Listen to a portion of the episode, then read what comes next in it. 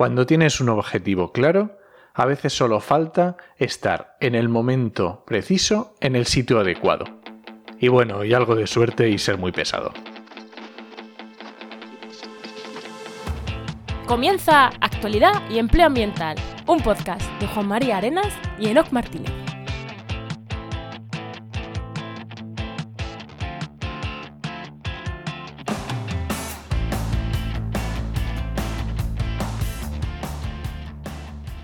Buenas, soy Juan María Arenas Y yo, Enoc Martínez, y este programa cuenta con el patrocinio de GeoInnova.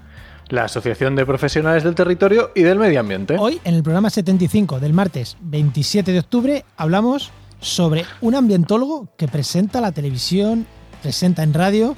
Es un ambientólogo un poco raro, ¿no, Enoch? sí, eso pero- parece, ¿no? Pero antes de darle paso, antes de darle paso, ¿qué tal tu semana? Que esta semana sí que sabemos qué vas a hacer. Sí, sabemos lo que vamos a hacer y de hecho, si todo va bien, ayer estuvimos en Twitch hablando de, de- de- de cosas. De cosas. Con, ¿Para qué vamos a decir de lo que hemos hablado ayer? ¿Para qué? Con Javi de Sumidero Ciudadano y seguro que estuvo genial. Eh, espero, espero que estuviera genial. Igual. Bueno, ya sabéis, grabamos con un día de antelación. Ayer estuvimos con Subidero Ciudadano hablando en Twitch, no sabemos de qué. ¿Y tú, Juan, qué tal? Pues yo en un alarde de originalidad y por ser un poquito transgresor esta semana, esta semana la he dedicado mm, a tope con desarrollo de página web y a grabar podcast, ¿no? Vaya, no me lo esperaba. No te lo esperabas, ¿no? Esta semana que sé lo que me viene por delante y va a ser eso. Espero que no sea otra cosa porque tengo mucho curro en esa parte, así que espero que no sea otra cosa. Lo que he hecho esta semana pasada. Muy bien. Bueno, y le damos paso ahora sí, ¿no? Venga, vamos con el Bueno, pues invitado. hoy tenemos a Jesús Teniente, que como ya he dicho es ambientólogo y que trabaja en Canal Extremadura Radio y Televisión. Habla del tiempo, de la meteo, del clima y por supuesto naturaleza. Escribe en la web de Canal Extremadura, presenta Espacio Protegido en la radio y el tiempo en la tele. Buenas Jesús, ¿qué tal? Muy buenas, compañeros. Todo Muy eso. todo buenas. eso hago. Todo eso, ¿no?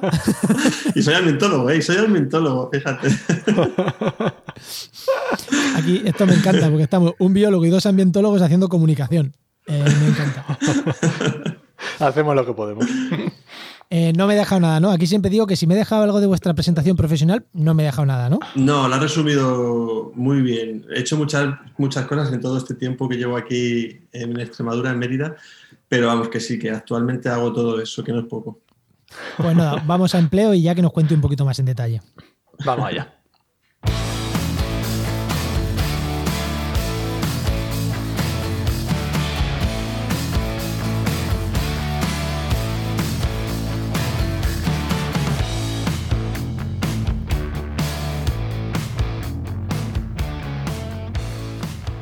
Y ya sabéis, lo primero, la sección de empleo, donde mi compañero Enoch nos habla eh, de.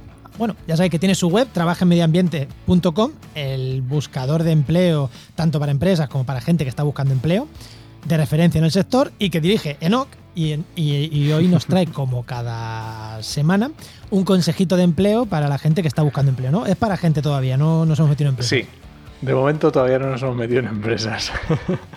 y básicamente es que la semana pasada ya empezábamos a hablar del tema de marca personal, que decíamos muy importante lo de quitar las fotos del fin de semana y no meterlas en la misma cuenta con la que estés buscando empleo. Y lo que, otro consejo muy interesante es definir para quién, de qué es lo que vamos a hacer. Nuestra marca personal, sobre qué la vamos a construir. Cómo nos queremos vender. Porque a lo mejor nos gusta el pádel y nos gusta el ping-pong, pero mm, no sé, si quieres trabajar de eso, pues mm, perfecto. Pero si quieres trabajar de otra cosa, tendrás que construir tu marca personal en base a eso. Sí. Si- tú das tu cuenta profesional de Twitter, pues a lo mejor si solo hablas de ping-pong, pues a lo mejor no te contratan como ambientólogo. Como ambientólogo, pues no, efectivamente. Y también muy interesante, cuando se trata de construir la marca personal, es elegir el, el canal por el que se va a hacer o los canales. Y es muy, muy interesante darse cuenta de que, por ejemplo, Facebook e Instagram permite discriminar el público al que se lleva. Y sin embargo, Twitter no. Entonces, dependiendo del canal, pues hay que elegir un poco y mm, pararse unos segunditos a pensarlo y a ver cómo se hace. Bueno, pues ya sabéis, marca personal y eligiendo bien el canal y cómo se hace. Venga, pregunta a Jesús, Enoch.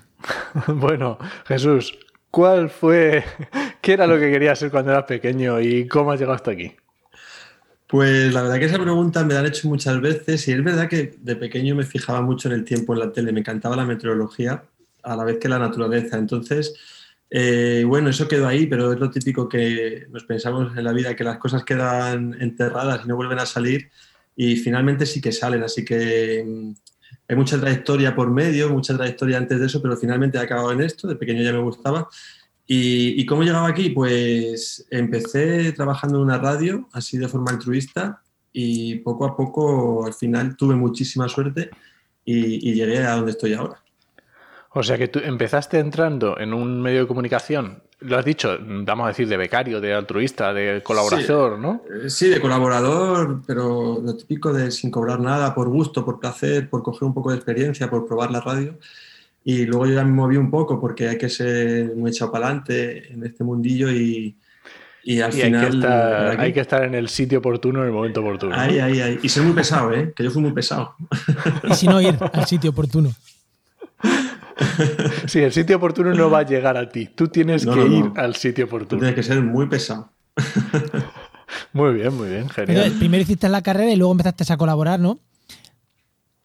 que aquí lo, hemos dicho muchas veces, la importancia de hacer una formación que te gusta tal, pero luego irte haciendo donde te gusta también. O sea, que no por hacer una formación vas a terminar de trabajar típico trabajo de ambientólogo típico. Es que fíjate, Juan, yo de hecho, eh, yo hice ambientales, yo soy ambientólogo, pero yo no empecé primero ambientales. ¿eh? Yo Primero me metí a físicas para hacer, para, con la idea de estudiar física de la atmósfera. Cuando acabé hacer meteorología, ¿no? Claro, física de la atmósfera, que es lo más parecido a meteorología, no existe una carrera como tal. Pero yo cuando acabé COU estaba un poco sin saber por dónde tirar en la universidad y, tiré a físicas y estuve dos años, me resultó muy difícil. Eh, ahí siempre la menciono a, una, a la catedrática de meteorología que fue mi profesora de estadística y siempre la menciono a ella porque me conoció, fíjate, en la universidad pública, pero eh, aunque fuese difícil en aquella época, me conoció un poquito más allá de lo que era estar en clase y, rápidamente me captó y, supo que, que, lo que a mí me gustaba de la meteorología no era la física de la atmósfera, era más pues estar un poco atento al cielo, eh, hablar del tiempo y, y, fue ella la que me, me clarificó un poco el camino y me recomendó no terminar la carrera. Y por eso tiré para ambientales, que es mi otra pasión, la naturaleza. Jolín, qué bueno, ¿eh? Sí, sí, la menciono siempre además porque Elvira, Elvira Zurita, eh, bueno, años después, desgraciadamente falleció en un accidente de tráfico por culpa de un borracho que venía por la carretera y, ah. y ella, por ejemplo, nunca pudo ver dónde ha acabado, ¿no? Eh, es algo que me da mucha pena y, y, siempre la menciono, es algo muy chulo. Jolín, pero está muy bien eso de que un profesor te recomiende no terminar. Eh, eh, Su hay cátedra, que tenerlo muy claro. ¿eh? Su cátedra, además. Hay que tenerlo muy claro y ver y, y, y, jolín, darle un, gran valor, ¿no? Sí, la mujer, a ver, la mujer apreciaba un montón la, la, cantidad de tiempo que estudiaba, el tiempo que le dedicaba a estudiar, a, a, las asignaturas porque ella se dio cuenta de eso y, y, ella misma percibió los pocos resultados que tenía, o sea, que yo no era normal, ¿no? Decir, una cosa es que la carrera sea difícil, otra cosa es que este chaval estudie tanto. No es tonto, porque tampoco es que soy súper inteligente, pero no era tonto. y, ella veía que no era normal. Entonces también era una mujer con experiencia y, bueno, supo, supo aconsejarme mucho. Parece que sí. Qué bueno. No, es, es, que muchas veces no tenemos habilidades para ciertas carreras o para ciertas asignaturas y oye, no pasa nada. Eh, claro. No, no, pasa nada. Pues joder, muy, muy interesante, pero como el tema va a ser mm, hablar de cómo un ambientólogo da el salto, se dedica tiempo, cómo un físico termina siendo ambientólogo y luego termina. Así que vamos a pasar a la parte de empleo, ¿no? Porque si no, no lanzo la cabecera. Terminamos la conversación así. Venga, venga, vamos.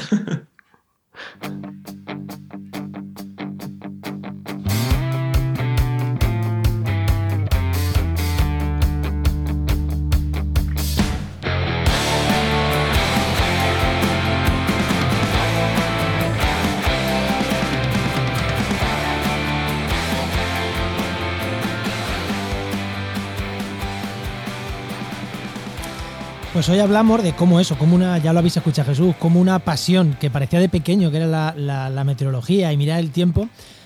Años después, cuando parece que no vas a terminar ahí, terminas trabajando de una de tus pasiones, de algo que te gusta, cambiando la carrera por medio, pero al final orientado a lo que quieres y no era hacer periodismo, que parece que dices, yo quiero comunicar, hago periodismo. No, no, no, no, no, para nada. Así que creo que es muy interesante todo lo que Jesús nos ha contado ya y nos va a seguir contando. Así que yo que sé, la primera pregunta que teníamos era hacerte, preguntarte por los principios. Ya no lo has dejado un poquito entrever, pero ¿cómo es ese paso entre que acabas la carrera, empiezas a colaborar en un medio gratis y terminas al final dónde estás. Cuéntanos un poquito si hiciste alguna formación extra, cómo lo hiciste, cómo terminaste ahí. No sé, esos primeros pasos para llegar a dónde estás. Vale, a ver, yo, eh, bueno, hice ambientales, sí, fueron en un plan de estudios de cuatro años. Y, cuando acabé, a la vez que acababa, eh, ahí tuve suerte también porque, bueno, pues eh, conseguí una beca en, como técnico de medio ambiente en Acción de Infraestructuras, una empresa conocida de construcción. Y, aquello fue, mm, me gustó mucho, no tanto por, por el trabajo en sí, sino porque eh, era la época de la M30 de Madrid, del soterramiento de la M30 y de la ampliación de la línea 10 hacia el norte. La línea 10 es la que se va al Alcobendas y San Sebastián de los Reyes. Y entonces, eh, mientras acababa la carrera, a una amiga de clase de a mí nos ofrecieron estar en la obra del metro Em, con el plan de vigilancia ambiental. Ay, qué bueno. Sí, era una cosa que, habíamos tocado en la carrera, pero como todo, hasta que no tocas lo práctico, tú tampoco te enteras de, eh, cómo se trabaja. Y, nada, para allá que fuimos, conocimos a gente estupenda, la verdad que gente muy maja. Eh, yo estaba mm, emocionadísimo porque aparte de la meteorología y la naturaleza, mi otra pasión son los trenes y, y entonces, y el metro en concreto, eh, desde pequeñito me encantaba ver cómo llegaba el metro a la estación y cómo se iba. ¿Y a quién no? ¿A qué niño no? ¿Eh? Que a qué niño no le encanta eso, a mí también me encantaba. Y, me, sigue, me sigue gustando el ruido que hace de clac, clac, clac, clac. ¿sabes? Que me sigue poniendo los pelos de punta eso. a mí también me encanta. Sí, y, entonces pues es que era un 2 por 1 o sea, era incluso un 3 por 1 ¿no? Eh, eh, coges práctica, trabajas en algo, ves algo que te gusta y encima los trenes y ves cómo se hace el metro y, cómo funciona la tuneladora. Bueno, pues yo qué sé, todo aquello de aquella época. y ahí empecé eh, luego ya me quedé, cuando acabé la carrera en la empresa, en Acciona, que ahí estuve cuatro o cinco años. Sabía que no era lo mío, porque sabía que el Departamento de Medio Ambiente y Calidad eh, no era lo mío, mm, me servía de aprendizaje, pero de esto que sabes muy en el fondo que, no. Pero tuve mucha suerte porque los compañeros de luego al departamento donde fui eh, pues eran también geniales. Aprendí mucho de obra civil, de aeropuertos, de puertos de mar, de autovías, de tren de alta velocidad. O sea, al final aprendí mucho de, construcción, que parece que no, pero al final todo te ayuda en la vida. Y, ahí ya con 26, 27 años llegó un momento que dije que yo ya no podía más, que, que con 27 años no me veía en algo que no me gustaba hacer. Eh, y en plena crisis, de la anterior crisis que hubo, la de 2008, pues en 2010 lo dejé, me fui vamos, me cogí una excedencia, pero me fui. Y ahí me di un tiempo. Justo mientras tomaba esa decisión, empecé en esta radio que os he dicho antes, en Radio Interior, que es una radio del norte de Cáceres, eh, que se orientó del norte de Cáceres, y ahí estuve un año. Bueno, de hecho, mientras trabajaba en Acción, sin que nadie lo supiese allí, luego ya lo conté, todos los viernes me metía en una sala de reuniones a dar el tiempo por teléfono. Nadie lo supo hasta que me fui. Ahí.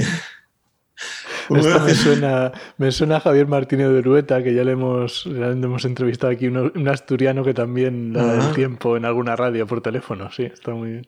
Sí, yo lo hacía escondidas. Había una chica que administraba las salas de reuniones y me preguntaba, ¿pero por qué tienes todos los viernes aquí? Y ya te lo contaré, tú tranquilo, no te preocupes. y, nada, ya sí que después me fui. Eh, me tomé un tiempo para ver lo que quería hacer y, y me fui tal que a finales de un junio de 2010, pues el 23 de marzo de 2011, que es el Día Meteorológico Mundial, me llamaron para venir a hacer aquí una prueba. Así muy bonito, todo muy de color de rosa. Pero una prueba en la radio, en la misma radio, ¿no? no, no, aquí a Canal Extremadura. Me ah, Canal Extremadura. Sí, ah. yo había estado, ese tiempo fue el que fue muy pesado, en plan, hola, estoy aquí. hola, soy el de antes, este sigo aquí. soy el de ayer. Y, eso el día, el 23 de marzo, que es que no se me olvidara porque era ese día, eh, pues fija, eh, fijaros, yo estaba en, estaba en Madrid y, fui a la Agencia Estatal de Meteorología porque hacen un acto conmemorativo, porque es el Día Meteorológico Mundial, allí coincides con otros profesionales de los medios también, y coincidí con Mónica López, estoy hablando de hace 10 años, eh, que Mónica no llevaba tanto tiempo en TV, llevaba, pero no como ahora, claro. Y, ya nos conocíamos de antes y me preguntó, dice, bueno, ¿qué? ¿No te ha salido nada? Y yo, no, no, no me ha salido nada. Pues justo llegué a casa, abrí el correo y era un correo de, del que mi coordinador de aquí, eh, para decirme que si quería venir a hacer una prueba. Y, eso, y aquí llegué y, aquí sigo. o sea, que empezaste eso, picando piedra, colaborando, mm, tal, pero empezaste, te llamaron para ser hombre del tiempo directamente. Sí, yo cuando llegué aquí era para, presentar el tiempo en, la televisión y en la radio. En la radio en los informativos y en la televisión. Pero yo venía sin experiencia, o sea, yo no me había puesto delante de una cámara jamás realmente la prueba que hice no valió para nada, valió para ellos ver si daba en cámara y esas cosas de los medios. Pero la prueba en sí yo tuve que estar aprendiendo, claro, porque eh, no es tan fácil. Vamos, por lo menos a mí no me resultó fácil. Bueno, pero a todos ¿Qué, ¿Qué, tipo de formación tuviste que hacer o cómo, cómo fue?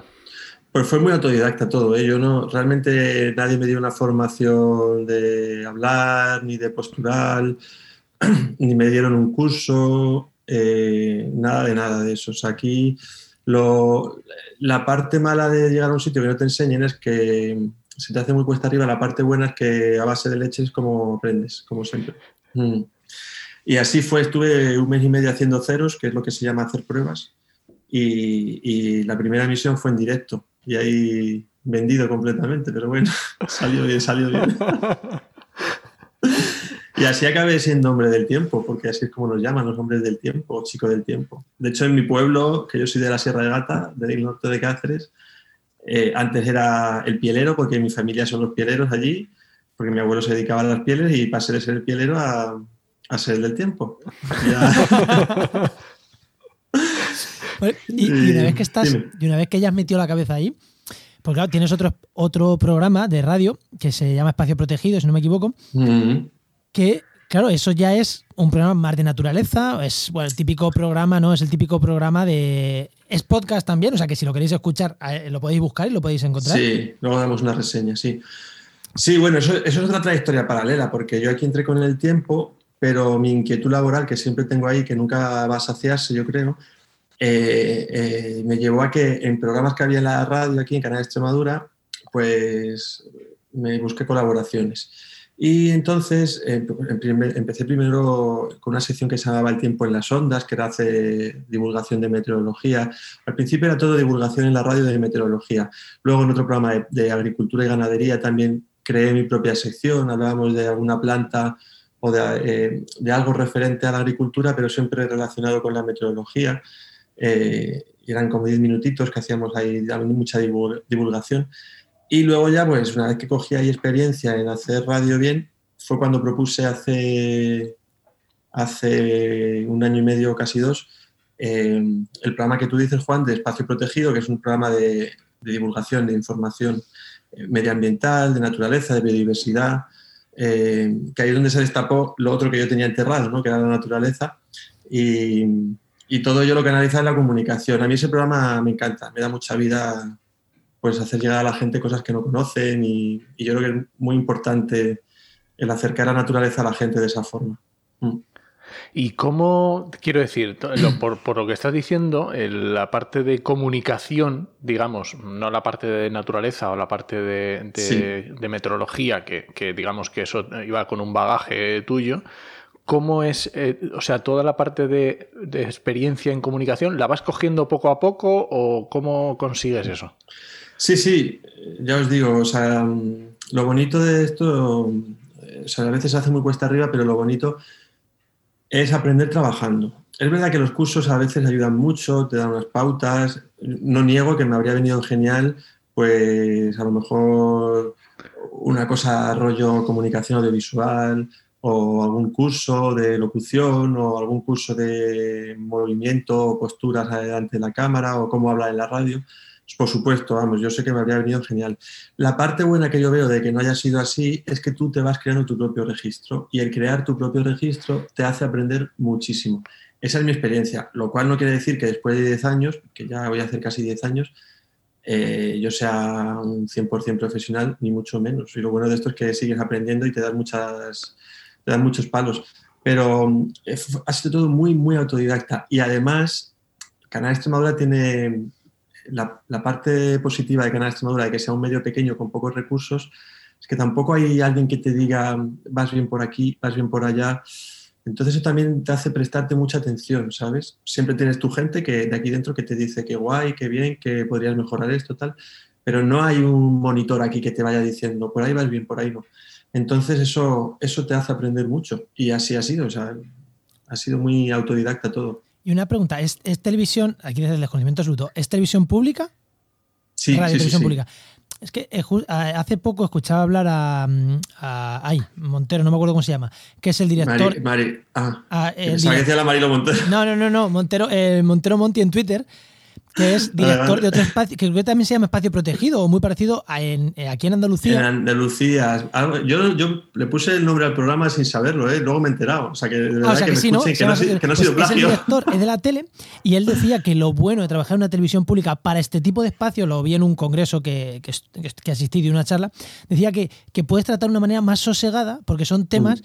que a lo mejor no tienen grandes audiencias porque no vas a, a no, no, son programas de grandes audiencias, pero la labor, la labor que se hace en estos programas de la televisión pública igual no se podrían hacer desde una televisión, no desde una radio privada. Porque tratas temas con otra calma, con otra y, y ha recibido premios y, y, son de los programas más vistos. Pero decía, la clave de mi éxito es lo que, lo que te estás diciendo, que puedo trabajar sin presiones de alguien por encima diciéndome por aquí mm. vas bien, por aquí vas mal. Dice, y eso a lo largo de los años ha hecho que sean reconocidos, que gusten y, que bueno y que sean programas chulos. Y por lo que yo estoy viendo estás poniendo el mismo ejemplo más o menos que él nos que él nos comentaba de tele tú para radio pero más o menos el mismo no esa forma de trabajar sosegada. Sí además eh, yo aquí este, en, mi caso es yo me lo guiso y yo me lo como todo. O sea yo eh, se me ocurren los programas los, los reportajes las entrevistas los temas yo los produzco yo consigo eh, pues la persona. Y entonces te lleva a eso, a trabajar a tu ritmo, eh, a darle tu toque, eh, a preparar tu todo y, mucho tiene que ver porque estoy en un ente público que al final el objetivo de un ente público muchas veces es eh, divulgar también y, sectorizar toda su, su, programación. La radio no tenía nada de medio ambiente, entonces sí que me lo cogieron. Y, aparte, aparte no lo hemos comentado, pero bueno, ahora después lo comentamos, en la tele también los del tiempo estuvimos haciendo un programa de divulgación de medio ambiente. Ah, y qué bueno. ¿Cómo? Claro, esto también me interesa, porque lo has dicho ahora. ¿Cómo es esta, ah, que ya lo has mencionado, esta ausencia de medio ambiente en los medios? ¿Tú crees que porque no hay profesionales o porque a lo mejor hace años ese tema no era de los más, eh, ¿sabes? De los más demandados o cómo lo mm. ves esto? Pues las dos cosas, ¿no? La verdad es que has, puntualizado muy bien porque, oye, que quede claro los que nos estén escuchando y viendo que esto no, no estaba preparado, ¿eh? que lo ha dicho porque... que mm, las dos cosas. Eh, el medio ambiente es algo que desgraciadamente se ha, tenido siempre en los medios de comunicación o hasta ahora, ahora ya empieza a cambiar, pero se ha tenido como el tema de relleno, el tema de pajaritos, arbolitos, florecitas, así. Y es que lo digo así con ese retintín porque es así. Sí, es que es así. sí, sí, sí, sí, sí. Sí, eh, eso por un lado. Y por otro, porque tampoco han existido hasta el momento, ahora ya sí existen, pero no han existido profesionales en los medios que sepan manejar este tipo de información. Yo, por ejemplo, siempre pongo el ejemplo de aquí de la tele, de Canal de la Televisión, hay muy buenos periodistas, hay muy buenos profesionales, pero eh, eh, siempre acuden a los del tiempo para preguntarnos temas relacionados con algo de ciencia o con algo, en mi caso, con algo de naturaleza, incendios forestales, que es un tema que, que estoy muy metido en ello también, o temas de cambio climático y por supuesto de meteorología, nos preguntan a cualquiera de los cuatro. Pero no existen en la plantilla de redacción personas con una formación o, con, o quizás con un interés, sí que conozco a dos aquí, a una chica y a un chico, pero a una chica en concreto, a, Bea Mariño, que ahora está de baja, pero, pero es una persona que le interesa mucho y, se interesa e investiga. Eh, pero no existe ese personal cualificado. En el caso de la radio, pues pasa un poco lo mismo. Sí que hay un programa de ciencia aquí en Canal Extremadura, pero... Eh, sí, además muy bueno. Príncipe, Incertidumbre, Incertidumbre con Jorge. eh, pero no había nada de medio ambiente. ¿Por qué? Pues porque no había nadie que se interesase por divulgar eh, temas de medio ambiente. Y yo meto mucha caña aquí dentro, y cuando digo mucha caña es mucha caña, lo que pasa es que entre los tiempos que corren ahora y que el periodismo al final tiene su formación y su trayectoria, yo meto mucha caña con que el medio ambiente debería estar metido de forma transversal en las escaletas eh, y, en la programación. No entran por el aro, no entienden que si metiesen ese tema de forma transversal podrían tocar política, sociedad y economía a la vez, no lo terminan de ver, pero yo estoy ahí pues muy pesado como soy yo, hasta que no lo consiga no paro de...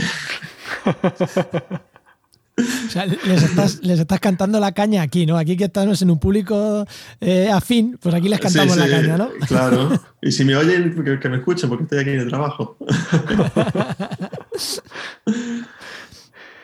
Y bueno, ya lo has dicho, eh, obviamente no tienen mucha, mucha apertura los medios de comunicación, a lo mejor por esto también que dices, por esta trayectoria. ¿Y cómo, cómo ves que podríamos hacer, además de tú desde dentro, ¿vale? Porque tú desde dentro, mm. obviamente, tienes ahí mano, pero desde, desde fuera de la gente que esté ahora estudiando, de ¿cómo ves tú el, cómo, qué, labor se podría hacer?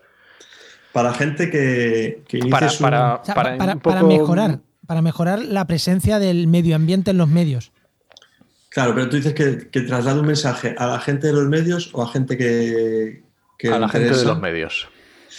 Pues mira, yo como lo que veo es que están hay mucha obsesión por el bloque político, el bloque social y el bloque económico. Eh, a la gente de los medios, mm, yo creo que lo que habría que hacer era demostrarles que esos tres bloques dependen puramente del medio ambiente, porque al final está todo relacionado. Entonces, quizás, quizás haciéndolo así, eh, pues quizás entrarían un poco más por el aro de meterse a una formación o a estar más receptivos a tocar esos temas. Es una idea que se me ocurre. Eh, otra idea es la formación, pero la formación es muy compleja, es muy difícil, pero más que nada porque aquí dentro no hay tiempo, porque hay un personal muy escaso de número eh, y, no hay tiempo para impartir una, formación. yo, yo, lo he intentado muchas veces, desde la dirección, además, el, el que ambiente se vaya metiendo más. Sí que Aquí, por ejemplo, hay una campaña como de 15 compromisos de violencia de género, de medio ambiente, de maltrato animal, todo esto. Eh, pero lo meten eso, como un compromiso. O sea, lo meten como, hasta le meten una musiquilla cuando meten una noticia de esto, como algo muy peculiar, muy específico, muy excepcional. No están todavía en esa onda y yo ahora mismo, la verdad, que aparte de esas ideas que se me han ocurrido, eh, eh, quizás en la carrera, en la carrera de periodismo, sí que metería eh, una asignatura de periodismo ambiental obligatoria, no opcional como puede haberla. Ahí sí, porque salen muy aleccionados, pero en ese sentido no salen nada aleccionados.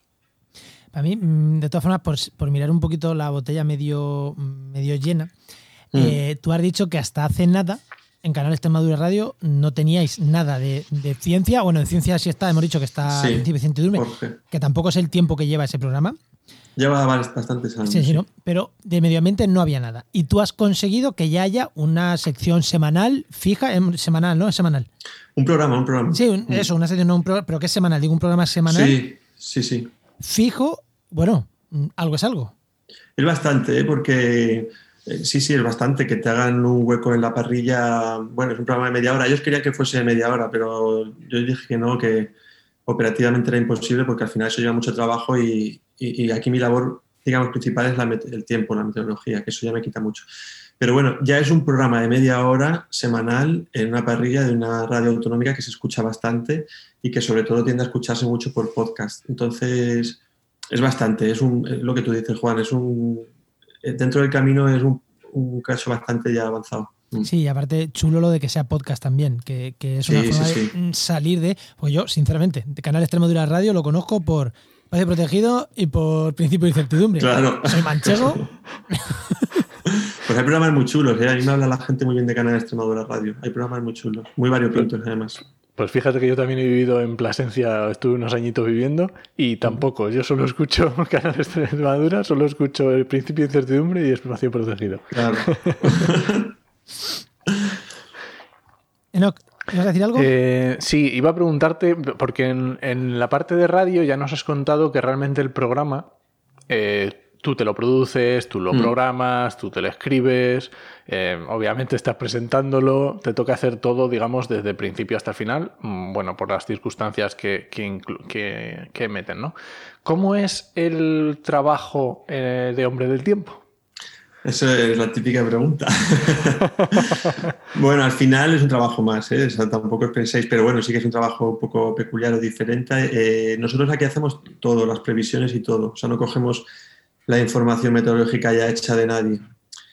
Eh, yo, por ejemplo, por, por, hacer un poco el orden de lo que hago cuando llego a trabajar, es ver la situación que tenemos. Aunque tú la veas en la calle, pues ver pues, la imagen del satélite, por ejemplo, yo trabajo por la tarde, en el informativo de la noche, eh, veo si ha llovido ese día, cuánto ha llovido, las temperaturas que hemos tenido por la mañana, eh, si ha hecho viento, pues cuánto viento. Un poco me, sitúo sobre lo que tenemos, lo que ha habido y lo que tenemos en ese momento.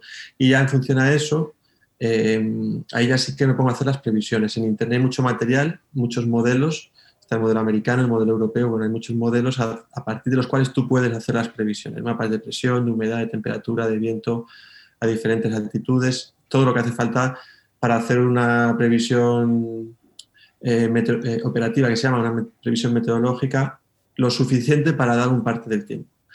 Y, eso es lo que hago y, bueno, en mi caso cuando llego los mapas están hechos, yo los modifico, si hace falta modificar algo, si, si me toca hacerlos, pues los hago. Eh, los mapas de los simbolitos, todo lo que se ve en la tele, eso lo hacemos nosotros también, que es un programa. Y, y bueno, un poco la labor es esa. ¿eh? Luego, eh, algo que me pregunta mucho es si leo eh, el tiempo aquí en Extremadura en directo y si leo. Sí, yo estoy leyendo como un presentador del telediario. Como un teleprompter, ¿no? yo no, nosotros no leemos porque nosotros sí que vemos los mapas detrás, tenemos una pantalla, no es una, un croma, no es una tela verde, pero no leemos. O sea, nosotros tenemos los mapas y al final tienes como una especie de, no un discurso ya hecho, pero tú tienes mentalmente una serie de puntos y lo que haces es improvisar y vas contando. Al final se trata de contar, no de soltar ahí toda la parrafada. Em, pero no leemos porque si leyésemos sería una locura porque estamos todo el rato girándonos y al final nos perderíamos. ¿no? Y tampoco me, memorizo nada. ¿eh? De hecho, un secreto, aunque mucha gente lo sabe, en el tiempo al principio salen unas imágenes, pues a lo mejor, ¿no? Plasencia o Badajoz. Eh, pues para hablar de cómo ha estado ese día el tiempo, en esas imágenes a nosotros no se nos ve. Pues yo me escribo muchas veces en la mano pues, los datos que quiero decir y lo miro mientras porque ahí no me ven. Es lo único que, lo único que hago así un poco de leer. sí, la verdad, es verdad que cuando ves a los del tiempo en la tele, es verdad que os movéis mucho en general, entonces es imposible. Y es verdad que es mucho más natural. Eh, tú estás viendo Antena 3 y estás viendo a los presentadores quietos y luego ves a Brasero que el tío no para de moverse por un lado para otro. Es como otro tono totalmente distinto, ¿verdad? Del tiempo. Claro. Igual también por no ser periodistas, igual a vos, a, ti en tu caso, a los hombres del tiempo, que normalmente no sois periodistas, no tenéis esa formación de saber leer un teleprompter, no estáis tan preparados para eso. Entonces, claro. Exacto, al final no te queda otra que ser tú. Por lo menos yo hablo por mí, ¿eh? O sea, yo lo estoy esperando desde mí, desde mi posición. A mí al final, yo me acuerdo cuando empecé, estaba muy rígido, muy así, muy todo muy pautado, o sea, tú que te autopautas todo, y llega un momento que te das cuenta que es mejor ser tú mismo y eres más natural y bueno, ahí ya es que no eres tan natural, pero también como yo que sé, somos personas, ¿no? Eh, pero al final es por eso, no nos han aleccionado, eso se nota mucho. Eh, y, eso, eso se, nota, muchísimo. De hecho, fijaros, alguna vez que me han hecho hacer alguna campaña de esta de publicidad, pues de la Diputación o de algún anuncio de estos que es un minuto leyendo, a mí se me ha hecho rarísimo leer. O sea, se me ha hecho rarísimo. Ahí sí que está, ahí sí que está rígido leyendo el, el, el. Uf, mucho, mucho. Oye, una pregunta, porque, bueno, ya casi vamos terminando, pero quiero hacerte una pregunta, que es, una vez que bueno, en realidad son dos. A ver. ¿Cómo eh, dijiste, has dicho al principio, empecé en una radio a colaborar? Eh, yo también empecé en una radio y de hecho sigo colaborando en una radio. Eh, fue mis, primeras, mm, mis primeros pasos delante de un micro. Sí. ¿Cómo das ese primer paso a alguien que le guste el tema que haya estudiado ambiental, el tema de medio ambiente, porque este podcast lo escucha gente de medio ambiente? ¿Cómo recomiendas que se den esos primeros pasos? ¿Cómo contactas? ¿Qué le ofreces? ¿Cómo lo hiciste tú? Mm. O, sea, ¿cómo, lo hiciste o cómo recomiendas? Eso por un lado. Y luego, una mm. vez que estás dentro de un medio haciendo otra cosa, que también, también puede pasar, yo estoy aquí dentro haciendo otra cosa, pero te propongo hacer un programa así, así, así para la radio. Yo estoy dentro para la radio. Porque tienen ciertas similitudes, ciertas diferencias, pero también ciertas mm. similitudes. ¿Cómo planteas las dos cosas? Primero, si quieres, la parte más básica. Pues lo primero que has dicho, eh, pues yo me acerqué a la radio de allí, la, radio está en mi pueblo, que se llama Moraleja, aunque se escucha en, casi todo el norte, y yo, yo fui para allá un día y bueno, no sé si contacté con ellos por teléfono y me dijeron vente un día tal, y, les planteé, no, recuerdo si llevaba un papel o no con algo escrito para darles, pero bueno, yo les planteé lo que, lo que les ofrecía, que era dar el tiempo los viernes para el fin de semana y, y, aparte contar cada viernes una curiosidad meteorológica, de estas que a la gente le interesa mucho. Pero fue así, ¿eh? tampoco os penséis que es mucho más. Ellos, pues está, eh, eh, hay que acudir siempre a una radio local porque suelen ser sitios que están más ávidos de cosas diferentes. Esas radios suelen hacer solo noticias, tienen unos recursos muy básicos y muy escasos. Entonces ellos están ávidos de esas, esas cosas y si encima tú se lo ofreces gratis, pues imagínate. Y, sí, sí, sí, es que es así. Y, al final, pues es que es así. Eh, yo creo que en todo esto es las ganas que tengas. Y, y, luego lo que os he dicho hace un rato, es ser echado para adelante. A tu puerta no van a venir a llamar. Pero si tienes ganas, yo creo que es esa energía, esa energía que tenemos cuando tenemos ganas de hacer algo, es lo que te impulsa. A mí se me hizo rarísimo al principio. las bueno, yo me acuerdo el primer programa que hice con ellos, la primera mm, intervención, pues yo expliqué el anticiclón de bloqueo, ¿no? que no deja pasar borrascas y eso, que es una cosa súper básica, la palabra anticiclón. Y el director de la radio me echó una bronca porque hablaba de anticiclón y yo le dije, mira, es que si en meteorología no hablaba de anticiclón, ¿qué quieres que haga? Se me hizo muy cuesta arriba en ese sentido. Luego, pues ellos van viendo que sí, que surte efecto y, y que resulta, que resulta guay. Y luego lo otro que me has dicho, estando dentro, pues un truco está en fijarte las carencias que tiene ese medio. Ah. Lo que hemos comentado hace un momento, Juan. ¿Qué carencias tenéis? Hay que no hay nada de medio ambiente. Ostras, con lo que interesa el medio ambiente y sobre todo en estos tiempos que corren, pues venga en un folio y te hago un dossier. Programa Espacio Protegido, sin saber que existía uno en Andalucía.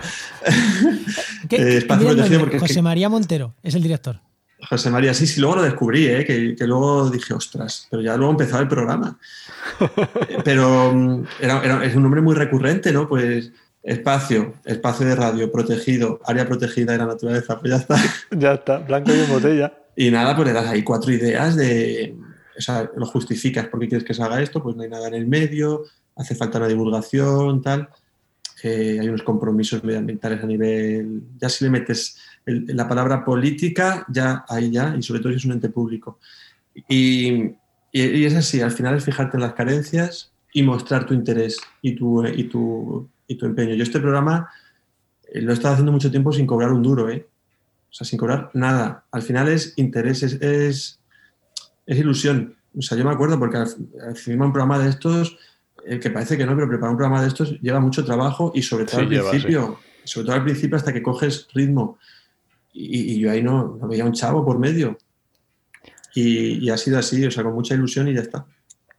Y hay mucho que no se ve, hay mucho trabajo que no se ve, que nosotros lo sabemos por la producción que conlleva un programa, es, es, complicadillo, o sea, requiere muchas horas y mucho mm. trabajo. Parece que no, pero sí, sí, sí.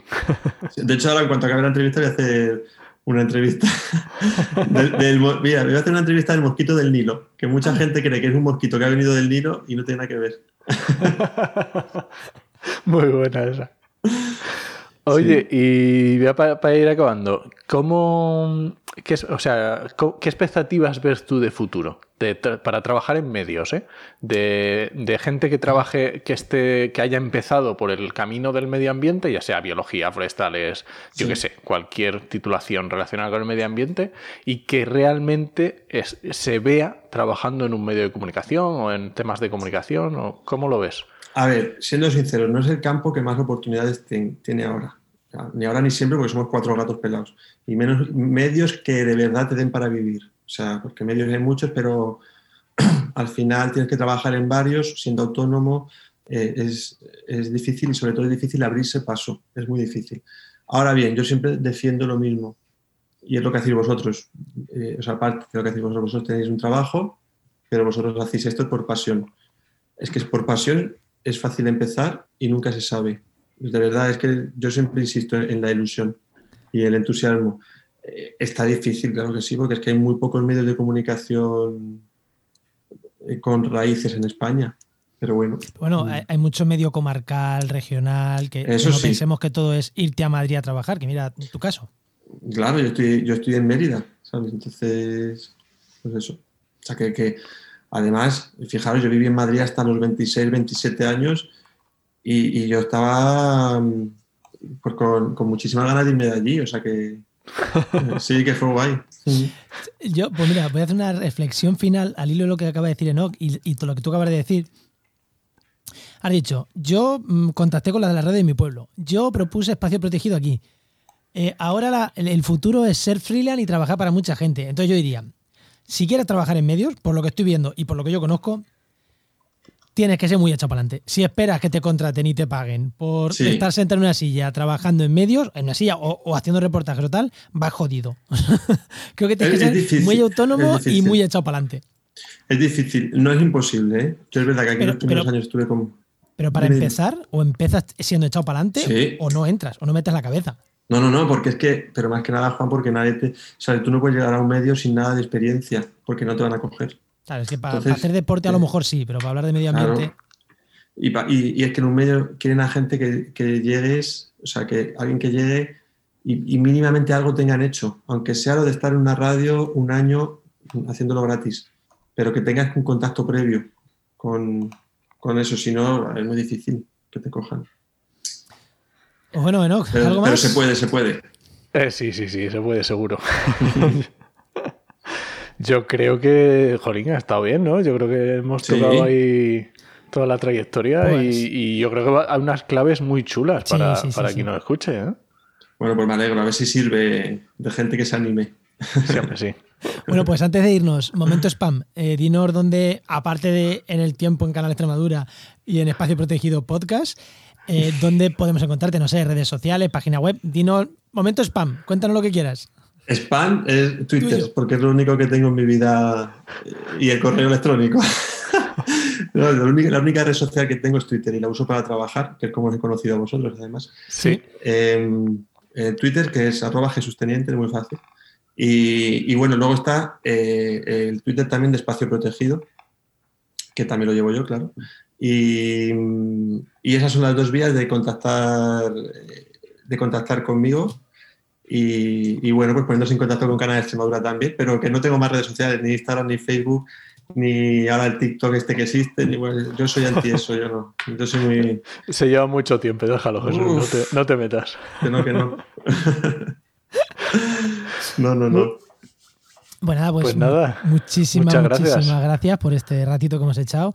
Eh, espero que a, lo- a la gente que nos escucha le haya parecido interesante, porque yo creo que sí. eh, mezclamos Sí, sí, sí, empleabilidad sí. con medio ambiente y en este caso ha sido más empleabilidad con temas más ambientales, pero creo que a mí, a mí me ha encantado eh, conocer Sí, tu, pues tu me alegro. experiencia. Yo animo a que la gente escuche programas de medio ambiente, que se aprende mucho eh, y, que, y que si tienen ideas, que, pues que a través de vosotros las digan, que se pongan en contacto con los medios, porque eso también, si de fuera llegan esos mensajes, quiere decir que a la gente le interesa. Entonces los medios ahí también se ablandan un poco. Muy buena esa también. Esa es buena, Sí, esa es sí, Muy bien, pues muchas gracias, Jesús. Gracias a vosotros, gracias. chicos. Hasta otra. Un abrazo. Adiós.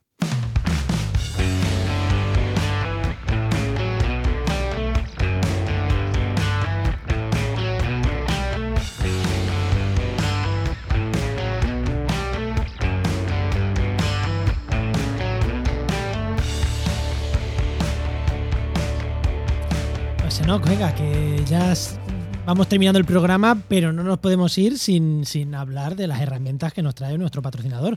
¿Y a quién tenemos hoy, Enoch? Pues hoy justo tenemos a Roberto Matellanes, que ya sabéis que es ambientólogo del blog His and Beers, que os recomiendo echarle un vistazo, y por supuesto profesor de SIG de Engie Innova, que ya sabéis que es el patrocinador más genial. Muy buena, Roberto. Muy ¿Qué buena. pasa, Roberto. compañeros? Hola. Pues hoy, aunque seas el profesor de Sistema de Información Geográfica, tengas tu blog de Gisambir, hoy nos traes una herramienta o un recurso que no es puramente cartográfico, que siempre nos traen mapas, que script, tal cual. Hoy nos traes otra cosa un poquito diferente. Ay, ay, ay, ay, cómo te gusta meter el dedo en la llaga, ¿eh? Sí, sí, sí. Pues lo siento, pero aunque no es herramienta cartográfica, salen mapas. Entonces, Ay. bueno, ni para ti ni para mí, pero casi Ay. casi. Pero sí, sí que es cierto. en yo que haber no mapas es- por medio. no es una herramienta cartográfica, pero, pero mola casi tanto como, como una herramienta cartográfica. Hoy tenemos em, una herramienta que además es Made in Spain.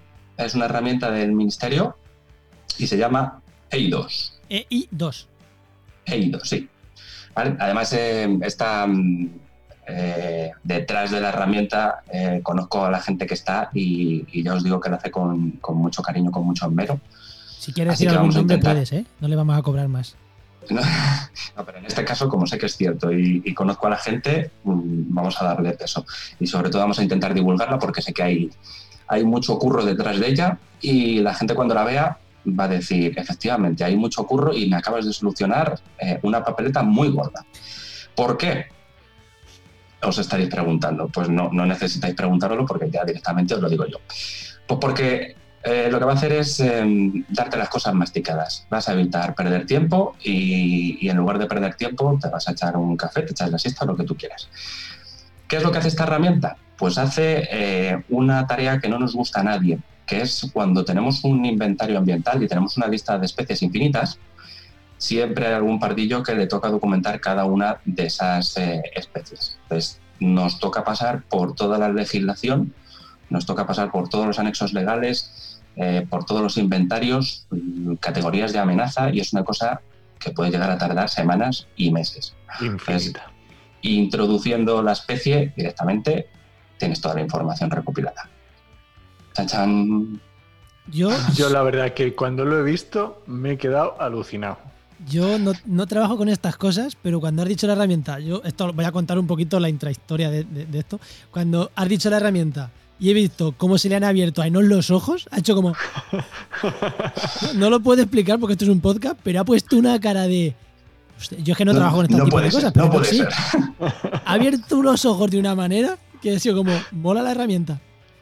Bueno, pues, pues esta herramienta además eh, tiene una cosa que es bastante, eh, bastante interesante y que sobre todo, sobre todo que es que nos ha pasado a muchos. Y es que al final la legislación que regula las especies, eh, no voy a decir que quede obsoleta, pero sí que es legislación que tiene bastantes años. Entonces, cada vez hay más conocimiento científico y las especies terminan teniendo sinonimias o se terminan dividiendo. Con lo cual, cuando tú quieres acceder a un recurso, a un, pues un catálogo eh, autonómico o a una directiva europea, si estás buscando una especie que ha cambiado de nombre, no la vas a encontrar. Entonces eh, vas a tener un problema. Sí. Así que bueno, eh, básicamente cuando tú incorporas la especie al, al buscador, lo que, lo que te va a dar es información de todo tipo. Te va a dar información de sinonimias, eh, taxonomía, te da una descripción de la especie, un bonito mapa a través de un visor, que no puede faltar. Eh, tiene los estados de conservación, incluso si es una especie invasora, también te dice si es invasora, eh, te habla de la caracterización ecológica, las presiones y amenazas, es decir, lo tienes todo.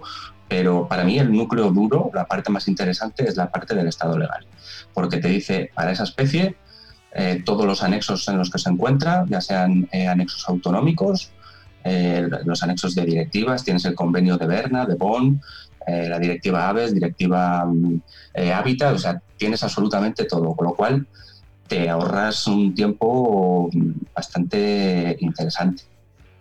Esto, Yo lo he probado con una sola especie y me ha, val- me ha sido suficiente. Digo, ahí va, ¿qué ha pasado aquí?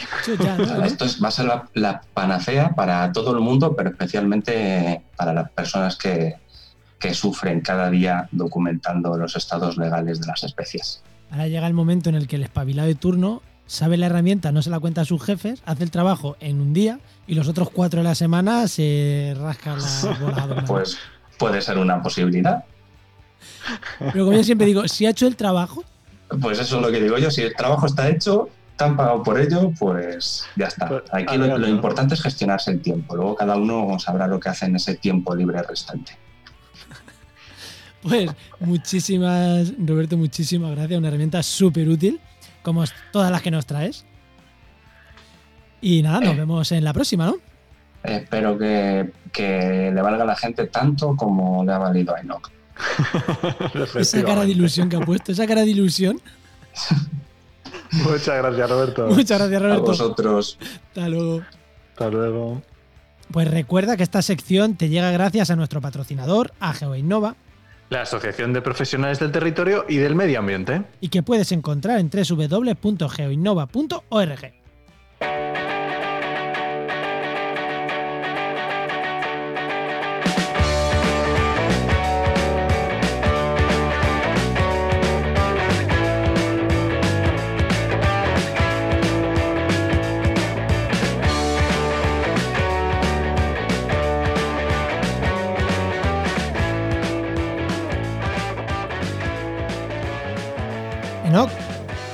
tenemos comunidad, tenemos networking y tenemos Estamos- recomendaciones. El pack completo del cierre lo tenemos hoy. Estamos que lo tiramos. Bueno, pues voy a empezar yo con la comunidad porque es, es relativa, porque mucha gente no lo sabrá, a lo mejor porque no lo hemos dicho nunca, pero en trabajoenmedioambiente.com, si te das de alta y te suscribes, hay una newsletter. Tenemos una newsletter cada- que sale cada dos semanas y que contamos sobre todo creo- cosas de empleo. Creo que es la newsletter menos difundida del mundo Efectivamente. y que la gente se suscribe porque piensan que al suscribirse a la web van a encontrar un trabajo extra. Y, y no, si te suscribes, recibe la newsletter, ya está. Bueno, ¿tienes alguna, alguna posibilidad como marcar los trabajos como favoritos y algunas cositas así? Pero tampoco es un- mucha Porque tampoco ventaja, la anunciamos. La, gente se suscribe, yo creo que sin saberlo. Y bueno, la cosa es que en la newsletter pedí... Ojo, ojo, ojo, ojo, sin saberlo no, que lo decimos bien claro. Que te van a llegar newsletter, ¿eh? Cuando Sí, te sí, sí. Eh, la ley No la spam. cumplimos. No es spam, no es spam. Y en la, news, la pasada newsletter que mandé pedía, pedía feedback, pedía colaboración para ver qué cosas eh, echaban de menos las personas que buscan empleo, qué cosas echaban de menos en la web. Y la verdad es que recibí bastantes correos y me hizo mucha ilusión porque, oye, eran cosas que a lo mejor nosotros no habíamos pensado, que a lo mejor son más fáciles o más difíciles de implementar y a lo mejor nos llevan más tiempo, pero por lo menos nos ha gustado mucho recibirlas. Bueno, ya me las contarás ahora cuando cerremos, me las cuentas, ¿no? Que yo no sabía, Sí, sí, no, sí, no sí. hemos hablado de los resultados de, ese- de esa newsletter todavía. Bueno, ya te contaré. Venga, networking, que tenemos eventos. Wow, un evento y además en, en vivo y en directo. Alucina. Sí, eventos online casi que nos hemos negado a, a, a decirlos. Hay tanto Sí. que... Hay tantos que es imposible. Venga, pues el evento online, ¿qué tenemos? Eh, Pues tenemos un- Offline. Eso es, un evento offline que se llama Cine, Ci- perdón, Ciencia, Cine y Acción, que es el 5 de noviembre en Madrid, en la Universidad, en la Autónoma, ¿verdad? No, Sí, creo que en la Complu. En la Complutense, perdón, Ah, sí, no tienes sé. razón. Y hay 60 plazas para presencial y obviamente va a haber streaming, pero 60 plazas presenciales y por lo menos vamos a intentar estar. Yo creo que no va a haber problema, yo creo que sí que vamos a estar. Así que, oye, mm, Yo creo Vamos que va a a estar estar muy guay. porque lo organizan Sandra y Andrés, que tienen el podcast de Ciencia, Cine y Podcast, y Eso organizan es. este evento de Ciencia, Cine y Acción. Que lo llevan, que creo que es la cuarta edición ya que lo hace, ¿no? O sea, que lleva ya unos añitos. Sí, ¿eh? sí, ya unos añitos y componentes de mucho nivel. A quien le gusta la ciencia y el cine, o sea, principalmente el cine, se tratan temas científicos, pero te tiene que gustar el cine para Para disfrutar. cogerle, sí, para cogerle el gustillo. Sí. Y recomendaciones. Pues venga, vamos con las recomendaciones. Voy a recomendar un podcast que empecé a escuchar hace poco, que es raro, ¿no? un podcast que se llama Haciendo Aguas. Y es un podcast donde hablan de temas muy variopintos. Son tres, eh, ahora no me acuerdo el nombre, siempre se me olvida. Eh, y hablan de, de temas, cualquier tema, pero que tenga algo que ver con el agua. Si tiene algo que ver, ahí lo tocan. Y está muy guay, está entretenido y está chulo. Y eso quiere decir que de algún podcast te has desuscrito, porque la vida no te daba para más. bueno, hay algunos que sí, que me, me desuscribo, pero tengo unos cuantos nuevos. ¿eh? Porque Bueno, Juan, ¿y huecos tú? todavía, ¿no? ¿Y tú cuál nos recomiendas? Pues voy a recomendar uno que creo que ya hemos recomendado, pero me da igual, lo voy a recomendar. Que es muy cortito, 10 minutos mensual, que se llama No es asunto vuestro. De Víctor Correal. Eh, tiene otro programa premium que se llama Nordic Wire, que hay que pagar, por este no hay que pagar, y es son podcasts que son jodidas obras de arte cada programa. Eh, y Juan no lo dice en vano, o sea, de verdad. mm, es, para mí es alucinante lo que hace. Mm, me parece Como- como te- increíble. Te, mete una historia como el último programa, eh, que se llama Correales, es un programa en la que más de la mitad del programa está haciendo publicidad de otras cosas. Termina, cierra el reproductor Y, y, y, y Enoch lo que hizo, voy a contarlo, me mandó un mensaje y dice, me dijo, escucha el podcast de Víctor Correal de esta semana. Lo escuché una noche y según le escuché, le contesté, qué hijo de puta. Sí, pero, perdón la expresión, pero es que se lo dije así, qué cabronazo está esto este tío, qué crack, cómo lo cuenta, qué bien lo hace, qué, qué, qué, qué ideas tiene. La verdad es una producción maravillosa. Es un podcast de... Genial, es que no, no, no sabría definir de otra manera. De cuenta el storytelling que se suele llamar, esto que se habla siempre del storytelling, de contar una historia para cuando quieres eh, hablar de algo, pues hablarlo como una historia. Para mí, eh, lo que hace él es tremendo, es buenísimo. Sí. Sí, sí, sí. Bueno, Así que pues. ya sabéis, no es eh, asunto vuestro, escucharlo, de verdad. Ese es muy cortito, ese es muy cortito, una vez al mes. Escucharlo, que es que vais a escuchar muchos para atrás cuando escuchéis el primero. Terminamos. Venga, Pues nada, este podcast pertenece a la red de podcast Podcastidae, que es la red de podcast de ciencia, medio ambiente y naturaleza. y muchas gracias por compartir el programa. Esperamos vuestros comentarios en redes sociales, tanto para nosotros como ya sabéis, para Jesús Teniente. Si queréis preguntar cualquier cosa, ahí lo tenéis. Y eso que nos tenéis en redes sociales. Eh, no, venga, decimos las redes que nunca las decimos. Venga, la tuya, ¿cómo es? J- Arroba jmarenas barra baja eco. Y la mía, Enoch MM. Fácil, Bueno. fácil. Nada, fácil, fácil. Pues os esperamos en el siguiente programa de actualidad y empleo ambiental. Nos escuchamos. Adiós.